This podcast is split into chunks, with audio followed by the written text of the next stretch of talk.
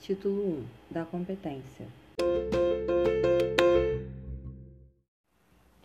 Capítulo 1 do Tribunal Pleno e do órgão especial. Ao Tribunal Pleno, integrado por 180 desembargadores, compete 1.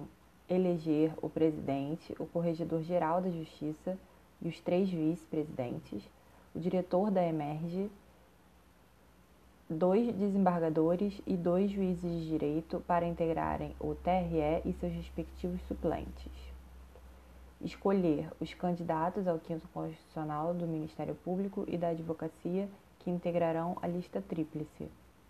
Elaborar a lista tríplice de advogados para nomeação pelo Presidente da República para comporem o TRE. Dar posse ao Presidente, Corregedor-Geral da Justiça vice-presidentes e ao diretor da Emerge. Parágrafo único.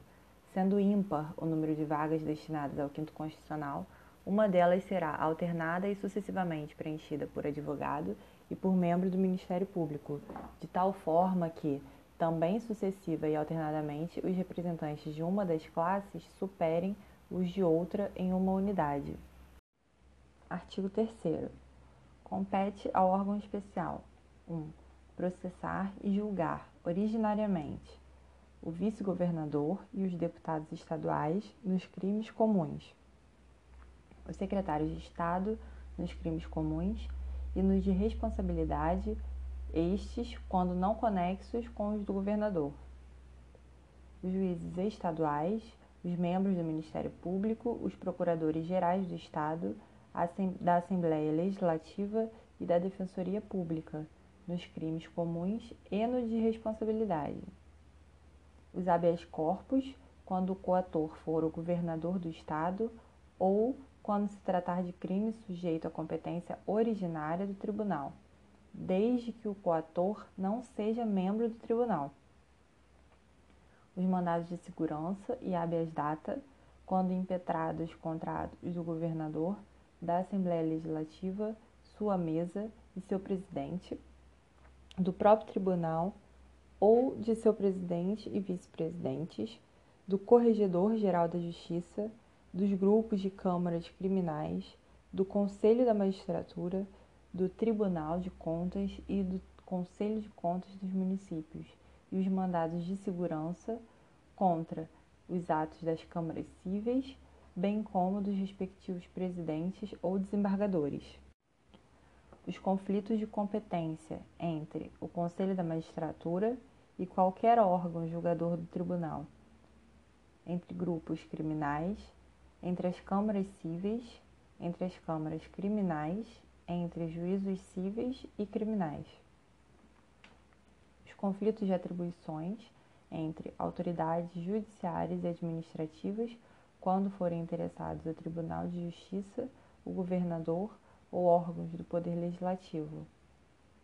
As revisões criminais em benefício dos réus que condenar, assim como as ações rescisórias de suas próprias decisões e das decisões proferidas pelas sessões cíveis, e ainda a complementação do julgamento das ações rescisórias de competência originária das sessões cíveis, na forma do artigo 942, parágrafo 3, inciso 1 do CPC quando não houver a rescisão da decisão impugnada de forma não unânime. Os embargos aos seus acórdãos, as habilitações e outros incidentes nos processos de sua competência, bem como as dúvidas não manifestadas em forma de conflito sobre distribuição, competência e ordem de serviço em matérias das câmaras cíveis. As reclamações quanto ao ato impugnado for pertinente à execução de acórdão seu as arguições de impedimento e suspeição opostas a desembargadores e ao Procurador-Geral de Justiça quando não reconhecidas, as representações contra os membros dos tribunais de segundo grau, por excesso de prazo previsto em lei, os dissídios coletivos e estados de greve, observando os seguintes procedimentos. Os dissídios coletivos podem ser de natureza econômica para a instituição de normas e condições de trabalho, de natureza jurídica para interpretação de cláusulas de sentença normativas de instrumentos de negociação coletiva originários, quando inexistentes ou em vigor normas e condições especiais de trabalho decretadas em sentença normativa, de revisão, quando destinados a reavaliar normas e condições de trabalho pré-existentes, de declaração sobre a paralisação do trabalho decorrente de greve. Se a inicial atender aos requisitos legais, o presidente do tribunal a receberá e designará audiência de conciliação e instrução, a qual deverão comparecer as partes e o Ministério Público. Havendo impedimento ou impossibilidade do presidente do tribunal, este será substituído pelo primeiro vice e assim sucessivamente pelos membros da administração.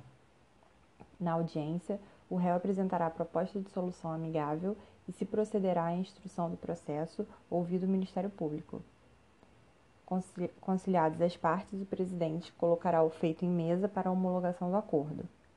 Infrutífera a conciliação, os autos serão encaminhados à distribuição, abrindo-se vista ao Ministério Público e incluídos em pautas para julgamento na primeira sessão.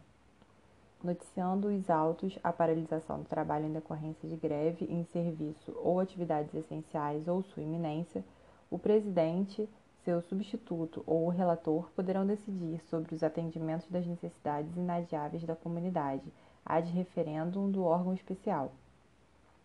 A apreciação do dissídio far-se-á cláusula a cláusula, podendo o colegiado, antes da proclamação final do julgamento, na mesma assentada e tendo em vista o total dos pedidos examinados, rever a solução proposta, de modo que a sentença normativa traduza no seu conjunto a justa composição do conflito de interesses das partes e guarde adequação com o interesse da coletividade. O colegiado, apreciando a paralisação do trabalho, pronunciar-se-á sobre a qualificação jurídica da greve e suas consequências. A linha P é competente também um órgão especial para julgar as ações anulatórias de cláusulas normativas, medidas cautelares, mandados de segurança e agravos regimentais relacionados ao estado de greve. A linha Q. Os incidentes de resolução de demandas repetitivas e incidentes de assunção de competência, quando for caso de observância do disposto do artigo 97 da Constituição Federal, que trata da declaração de inconstitucionalidade de lei ou ato normativo do poder público. A linha R. A reclamação cujo objeto seja a preservação de sua própria competência, garantir a autoridade de suas próprias decisões ou garantir a observância de seus próprios precedentes.